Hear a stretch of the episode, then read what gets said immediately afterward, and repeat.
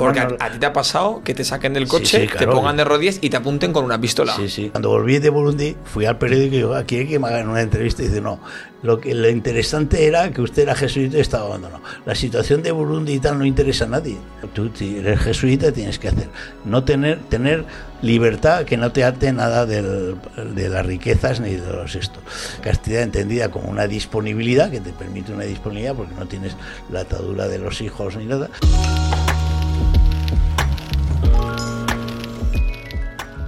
Muy buenas, soy Jorge Terreu y hoy venimos con un nuevo capítulo de Inoxidables, el podcast donde conocemos a personas mayores súper interesantes y toda la experiencia que han tenido a lo largo de muchísimos años.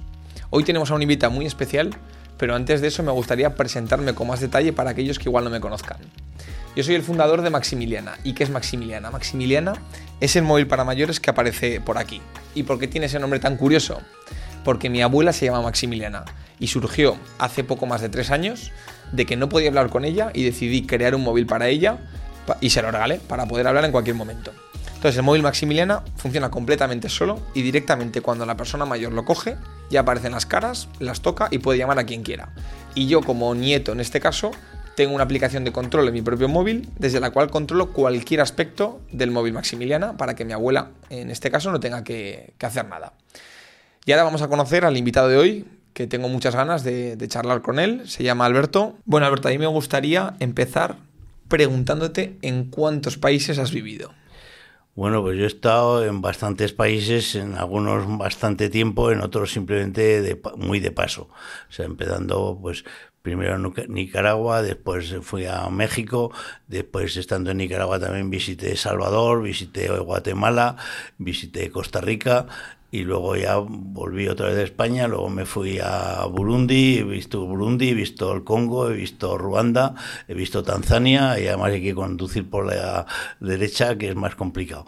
Y luego ya me, me jubilé y me- entonces me fui a, Albania, que entonces estuve en Albania, estuve en Kosovo, pero nada, horas, y luego en... y luego ya me fui, eh, cuando ya me acabé de jubilar, me fui a Ecuador, a Colombia y a Perú. Y luego en Perú estuve dos días, o sea que eso era por aquello de mear en un país que nuevo, pues llegar allí, tomar una cerveza y volverse en la barquita porque no había otra comunicación que la barca. Luego ya eh, me fui a Marruecos y entonces en Marruecos estuve en Marruecos porque tenía que haber ido a Argelia, pero no nos dieron la visa. O sea que en ese aspecto de Asia nada y de, y de África, pues el norte, el sur tampoco. He mucho. contado 14 países, lo cual no, no está nada mal, y más teniendo en cuenta que antes no se viajaba como se, como se viaja ahora. Porque todos estos viajes em, los hacías en, en avión, la mayoría, ¿cómo, cómo era viajar a tantos países hace, Sí. hace tantos Sí, años? sí, no, normalmente bueno, en, en avión o en caso de Albania en barco. Si ibas de aquí a Italia en, a Roma, luego de Roma ibas a, no me acuerdo, la ciudad que da al Adriático y luego del Adriático a, a Cuques, que era el puerto, en, en barco. Pero en lo demás en avión. Yo en ese aspecto digo, yo no soy ecologista, yo no, yo si hay que coger el avión se coge y si hay que ir en moto, voy en moto y que me quiten la moto le mato al que Que en moto sigue siendo actualmente. En moto, con, los- con 78 años, pues sigo yendo y digo, es que es como los jóvenes que van en moto. ¿Has venido aquí en moto? No, aquí es que yo, yo, yo soy de Zaragoza, yo soy Vale. del barrio Santa Cruz y bautizado aquí y tal, pero yo llevo ya muchos años viviendo en Valencia. Vale, vale, ok. Vale, pues me gustaría empezar, Alberto, por el principio, para poder contar todo en orden, porque creo que hay muchísimo de lo que, de lo que hablar y que la gente puede alucinar y puede aprender mucho con, con toda la trayectoria que has tenido y todo lo que has vivido. Entonces me gustaría empezar por orden por la primera parte, que es cómo comenzaste como siendo sacerdote obrero. Bueno, pues ahí yo, yo estudié en un colegio de aquí de los jesuitas, primero estudié en un colegio de las teresianas. Entonces yo desde los tres años a los cinco años iba a un colegio de monjas de las teresianas. Luego a los cinco años ya pasé a lo que se llamaba la ínfima, que era a partir de los cinco o seis años. Y entonces yo estuve hasta que acabé el preuniversitario, que era entonces, que era cuando tenías 16, 17 años. Y entonces yo lo que pues tenía unas ciertas inquietudes sociales porque a mí me cogió, pues eso, es decir, pues eh, en las clases de religión o en las clases de historia, tal, y bueno, pues a ver, que hay guerras, que hay hambre en el mundo, que hay no sé qué, bueno, a ver, esto por qué será. Entonces, una de las cosas era que yo, mi familia y es muy religiosa.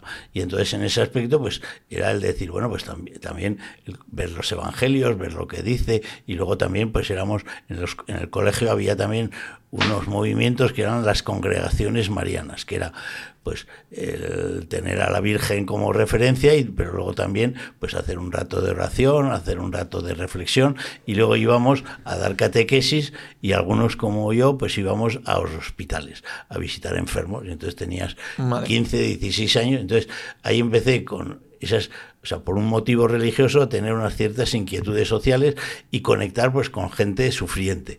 Y luego ya Después de esto yo ya me metí jesuita y luego ya una vez que me metí jesuita pues ya empecé a contactar con el movimiento obrero, con las luchas obreras y tal. Antes de la, de la parte obrera, eh, Alberto, te quería preguntar, ¿cómo fue la decisión de, de convertirte en jesuita o de ser eh, sacerdote? Es decir, ¿cómo viviste la llamada de la fe? ¿Fue un proceso poco a poco? ¿Tu familia que has comentado que era muy religiosa fue una parte pues, importante? Pues ahí en eso es muy sencillo. Yo cuando era pequeño, ya desde muy pequeñito, no sé, o sea, yo veía que en mi casa mi familia era muy religiosa, estaban en muchas cofradías y en muchas daban dinero a mucha gente y tal, y venía un, un, capuchino que venía en sandalias y nos daba caramelos a los niños. Yo entonces pues tendría 6, 7, 8 años. Entonces ya a los 12 años dije, ah, pues yo quiero ser capuchino para ir con sandalias sin tener que ir con tanto zapato y tanta cosa y calcetines y dar caramelo una cosa útil para entonces luego ya no luego ya a nivel jesuítico nosotros hacíamos una cosa que era una especie de retiros o ejercicios espirituales y entonces lógicamente lo que yo tenía era unas inquietudes decía pues aquí hay unas personas que son jesuitas que eran jóvenes que, estos precisamente tratan de ayudarte y si tienes un problema con, pues, con la familia o lo que sea, decir, hombre, pues no, pues es normal que tu familia te regañe y tal. Y entonces te ayudaban un poco, luego en las congregaciones marianas, pues también, bueno, pues tu fe, pues el seguir a Jesús, pues es una cosa que es bueno, el saberte que tú no eres el rey del mambo, sino que eres una criatura de Dios y que hay que ser humilde, y no por sentido de masoquismo, sino precisamente por dar gracias de que cada día... Entonces, en ese aspecto yo dije, ah, pues yo también quiero ser como estos que ayudan a los jóvenes, eh, ayudan a la gente que está enferma, visitan hospitales, tienen colegios para ayudar a los jóvenes, hacen equipos de... Había un jesuita que se dedicaba mucho al baloncesto y yo, yo era malo jugando al baloncesto, pero también estaba de vez en cuando jugaba baloncesto. y entonces yo, pues yo quiero ser, yo quiero hacer algo por los demás y pues, pues, dentro de todas las, las 5.000 congregaciones religiosas que haya, pues yo quiero ser como estos que son gente que hacen mucho por los demás, incluso algunos se habían ido misioneros, se habían ido a Brasil o a la India y tal, y venía el de, la, de Alaska, el padre Lorente, nos contaba ahí a los grupos de jóvenes, pues cómo ellos iban a entrineo y tal, y pues yo también, no es que tuvieras un afán aventurístico, pero decir, también quiero yo eso que yo creo que es bueno para mí, que también sea bueno para otras personas. Entonces yo después de darle muchas vueltas, sobre todo por dos cuestiones que digo, bueno, es que a mí me gustan las chicas mucho y me gusta bailar y tal, pues yo esto no sé si lo voy a aguantar o no. Bueno, pues entonces estuve reflexionando y tal, y luego además yo fumaba, fumaba bastante. Digo, yo no sé si voy a aguantar el quita. Entonces yo hice una prueba de estar eh, un mes sin fumar y vi que... Sin fumar ni, sin chicas. Que, aguante. Y bueno, y lo, de las chicas y tal, bueno, pues Dios, me espero que Dios me dé fuerza para no decir, bueno, porque claro, tú en la, si te metes jesuita tienes que hacer voto de pobreza, de castidad y de obediencia que hay que, que, hay que interpretarlo, porque como decía, si los jesuitas con tanto dinero que tienen y tantos colegios que tienen, si eso es el voto de pobreza, porque será la castidad, pero eso es otro tema diferente. y el, voto de pobreza, por ejemplo, ya que sale, implica renunciar a algo concreto a nivel de propiedades de dinero o es un voto que cada uno interpreta libremente como... Ahí en, los jesuitas, la compañía de el voto pobreza fundamentalmente es que tú no tienes nada propio una anécdota. Yo cuando entré en el noviciado, a mí me gustaban mucho los cocos. Y entonces mi familia me venía a ver y estaba en Veruela, el monasterio de Veruela más frío que Cascorro. Entonces me traían cocos. Y entonces yo cogía el coco y con dos o tres, así de los más amiguetes que éramos novicios, entonces estábamos casi 30 novicios, pues nos íbamos a uno de los torreones en el, cuando había descanso y nos comíamos el coco. Y entonces el padre maestro, que era el responsable de formarnos durante dos años para ver si teníamos vocación o no. Era un periodo de, de pensar si tienes vocación, porque claro, tú luego tienes que hacer voto de pobreza, entonces claro, es no tener propiedades propias. Todo lo que entra, lo que te dan no es tuyo, es de la comunidad. Todo lo incluyendo el coco, por supuesto. Y entonces me dijo, oiga, yo me he enterado de que usted, en vez de compartir, darlo al ministro, darlo al responsable, se lo queda a usted y tal. Pues sepa que eso no es de la compañía. Entonces usted piénsese si quiere ser jesuita o no. Y entonces yo luego he dicho, fíjate tú, si digo que no, por un coco dejo de ser jesuita. Pero bueno, dije que, que, que, no me trajeran más cocos, porque o que me los trajeran para repartir, que entonces trajeran 8 o 10 para repartirlos entre todos. Pero, o sea, eso era el espíritu de que te, te inculcaban, en el noviciado, de que esto es... Entonces, claro, ¿qué ocurre? Que una cosa es y luego hay criterios de decir que tú no, cuando ya haces los votos, pues todo lo que tú tengas por herencia o por lo que sea, tú tienes que renunciar absolutamente a todo. Y entonces tú, pues eso, tú renuncias. Y eso pasa a otra familia. entonces se lo das a una familia o se lo, o se lo das a Caritas, o, se lo, o sea, tú, tú te haces el testamento, los poderes que quieras y cada uno lo hace como yo. ¿Y, actualmente puedes tener...? No, no, entonces tú no puedes tener nada propio. En toda tu vida. Y si tienes algo propio, como es la moto, pues entonces tienes que pedir un permiso especial al, superior para decir, oiga, mire, yo es que esta moto, si la tiene, si es de la esto, del, de la orden, porque los coches, las casas, todo es de la orden. Yo el piso donde vivo es de la congregación de los jesuitas. Entonces, claro, el móvil, pues el móvil es propiedad de los jesuitas, pero yo lo tengo el uso. Entonces, eh, pues bueno, pues entonces tienes que pedir permiso para tener una moto, porque tú entonces tienes, si lo mismo que el salario, yo cuando estaba trabajando, pues entonces yo cobraba el salario, no lo cobra la compañía, lo cobro yo. Pero cuando ya te jubilas, tienes que firmar un papel que la jubilación lo cobran la compañía. Entonces, tú si necesitas la comunidad donde tú estás, porque nosotros vivimos en comunidad, si la comunidad que está, es que aquí hay dos, tres jesuitas, dos que están enfermos, necesitan eh, ir a hacerse gafas o necesitan hacerse un aparato del oído y le cuesta 6.000 euros, pues necesitamos dinero. Entonces la compañía te da dinero para que vivas. ¿Por qué crees que el voto de pobreza es un requisito indispensable o está bien que sea de cara a ser sacerdote o de cara a ser jesuita? Yo, lo que veo es que el voto de pobreza, para mí, es decir, que en esto, en las, todas las órdenes, cada uno lo vive de una manera.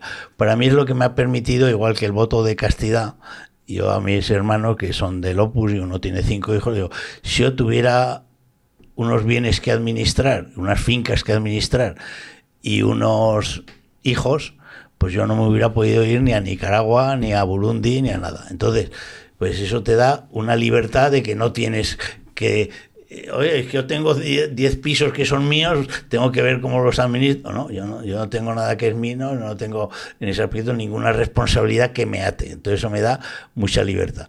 Y lo mismo que la Castilla, eso me da con todos los problemas que te da, porque todos lógicamente nos gustan las mujeres y tal, pero bueno, si eres capaz de que hay otros bienes, igual que Mandela, pues en, en Sudáfrica, pues también le gustaban mucho las mujeres, pero pasó 20 años en la cárcel y en la cárcel no se podía estar con mujeres. Y luego hay gente, lo mismo que en España, que estaba en la cárcel, ha salido, ha seguido luchando contra el franquismo y la han vuelto a meter en la cárcel.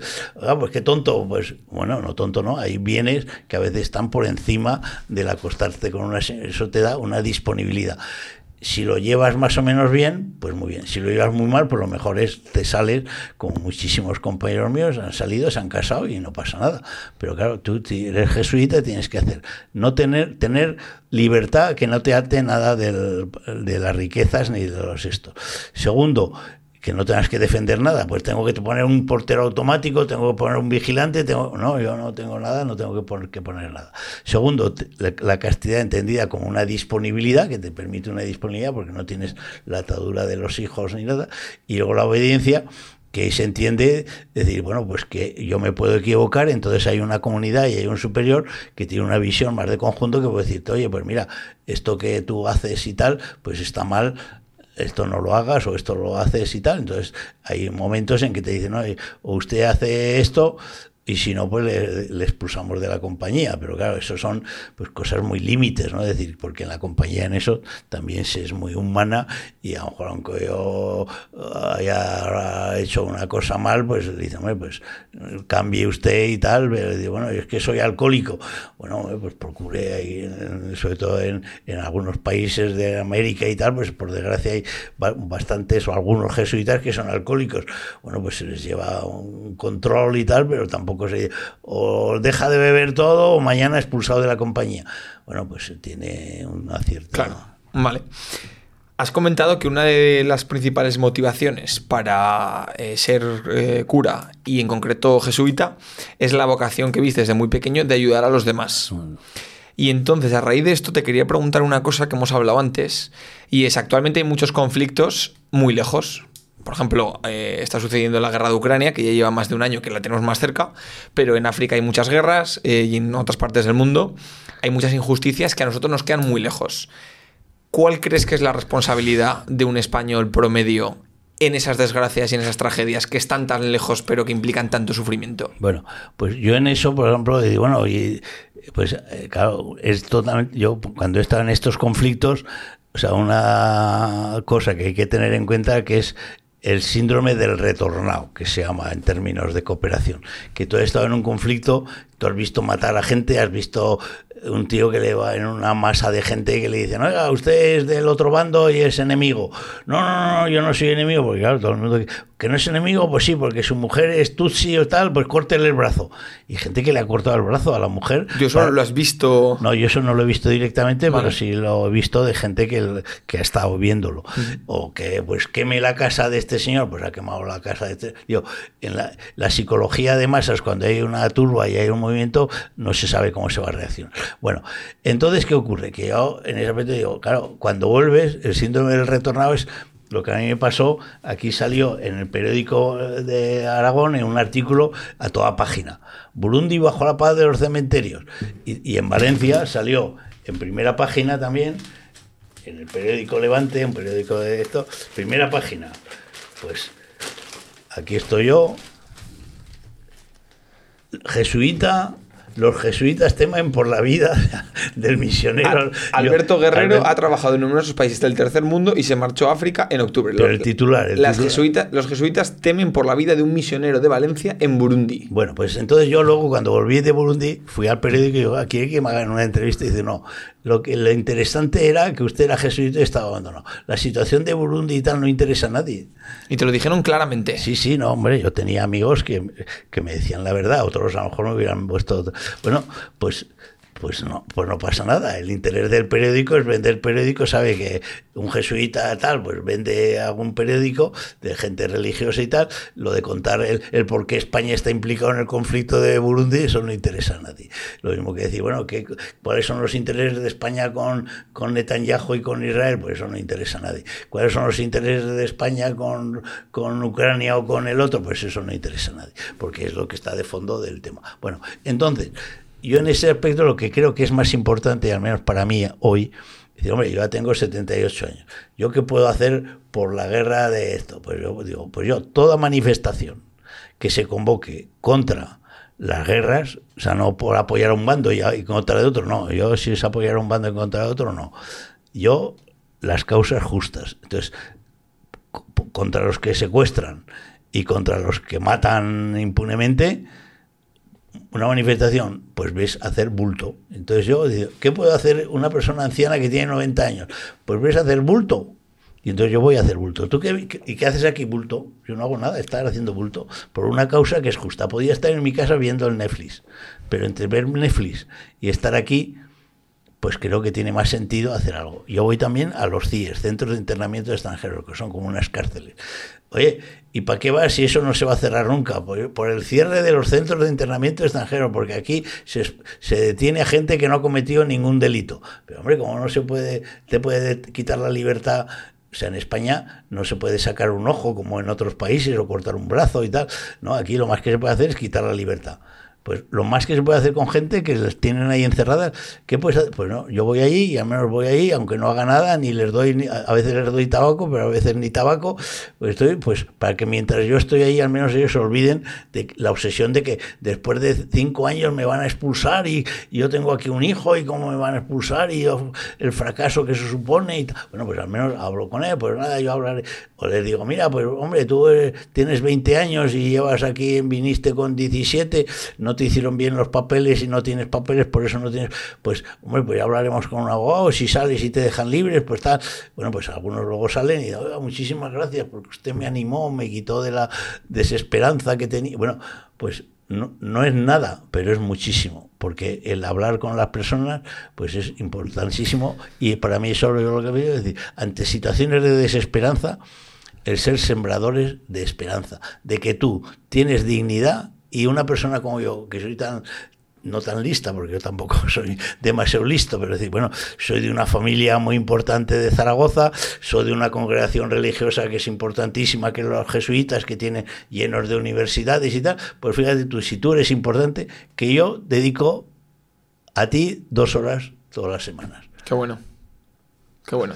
Y eso me imagino yo que a lo mejor gente que también está en asociaciones, que son mayores, pues dice, hombre, pues a lo mejor yo también podía hacer eso. Claro, totalmente. Y aquí, Alberto, em, ahora yo tengo la sensación de que cada vez las personas tienen más, o es más fácil que sean individualistas, a fijarse en lo que le sucede a ellas y cada vez que, el entorno tengas menos empatía, sobre todo si te queda más lejos. Y yo creo que también em, es más complicado actualmente creer y defender ciertos ideales, tanto en el mundo obrero como, religioso. como sabes, como a nivel religioso. Ahora parece que, pues eso, que la gente no sé si es mucho más práctica en cuanto a que deja de tener grandes sueños o grandes ilusiones y se centra mucho en lo que le rodea a ellos, en el día a día, en, su individualismo. ¿Eso tú también lo ves así? Como, sí, no, o sea, la sociedad ha cambiado totalmente. Yo por eso yo digo, nosotros tuvimos la suerte o la desgracia, para mí fue una suerte en que nosotros vivimos los años 60. Y en todos los años 60 fue los años de las grandes movilizaciones contra la guerra de Vietnam, las grandes movilizaciones en las tres eh, culturas en México, que hubo un movimiento muy fuerte, que mataron a mucha gente que estaba ahí universitarios, fue todo el movimiento hippie por el tema muy diverso, no solamente sexual, sino que decir, claro, el mirar a una aquí en España, pues eso, decir, el darle un beso a una chica poco menos que era pecado y cogerle de la mano ya te expulsaban de casa. Que bueno, venimos de una cultura muy especial. Entonces, en este momento lo que es que ha cambiado todo. Y entonces hoy en día, pues lo que lo que marca es el móvil, el TikTok, el no sé cuántos. Y entonces dice, bueno, pero ¿cómo, si a este que está ahí, en, ¿cómo, le están mandando mensajes? Díselo personalmente, mírale a los ojos. Ah, no, no, yo le mando el mensaje y ya está. Bueno, pues es toda una cultura que ha cambiado. Entonces, claro, en este momento, pues lógicamente es la cultura de que el que y para mí las relaciones personales es lo más importante. Y lo que más aprende en la vida es cuando tú ves a la gente, digo yo en concreto, trato de seguir, para mí el referente fundamental es Jesús de Nazaret. Bueno, es que no sabemos nada de Jesús, bueno, no sabemos muy poquito, pero algo sí que sabemos, porque sabemos una, es como tú, de tu tatarabuela, pues tú no sabes nada. Bueno, una cosa es que yo no sé nada, pero me han contado mi abuela algunas veces y entonces yo sé que hay algo que sí que ha quedado. Bueno, pues yo sé que de Jesús hay un grupo de gente que le ha seguido y algo ha quedado que es el referente mío. Entonces yo sé que ese Jesús, lógicamente, el que se mete a Redentor, pues acaba crucificado. Pero yo he estado en situaciones muy de sufrimiento, por decirlo así, pero le he encontrado un gran sentido a lo que hacía. Si yo voy a ver al este, pues digo, el, 20, eh, el que esté dos horas en vez de pensar en la angustia de que le van a echar, que estemos hablando de las arepas de Colombia y que su país no sé qué, pues al menos el hombre se entretiene dos horas. Que yo estaba ahí una gente que estaba en, Burundi que le habían cortado el brazo y entonces yo lo cogía en el coche y lo llevaba al hospital y al día siguiente, a los dos días, pues el, estaba el pero luego yo a una asociación de, de handicapers, de minusválidos, y le ponían un aparato ortopédico, pues él decía, bueno, ya trabajar en el campo no podré, pero a lo mejor para trabajar de administrativo de telefonista, pues ya, pues, pues el hombre veías que había rehecho, que lo mismo decir, yo es que soy mayor, ya no valgo para nada, ¿no? Oye, tú yo, yo me dedico a las trabajadoras de hogar. Y dice, no, es que me van por levantar a los abuelos y tal, pues me ha dado una clavícula y entonces no puedo mover el brazo. Pues ya soy una inútil total. A ver, yo les digo, y eso se lo podía decir a los ancianos y tal. A ver, vamos a ver, siéntate aquí.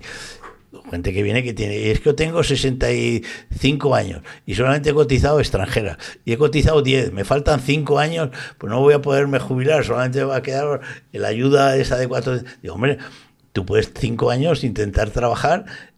A ver, oficios que tú puedes hacer que no, se, no requieren hacer esfuerzos del hombro. Y hay muchos. Primero, a ver, los de la ONCE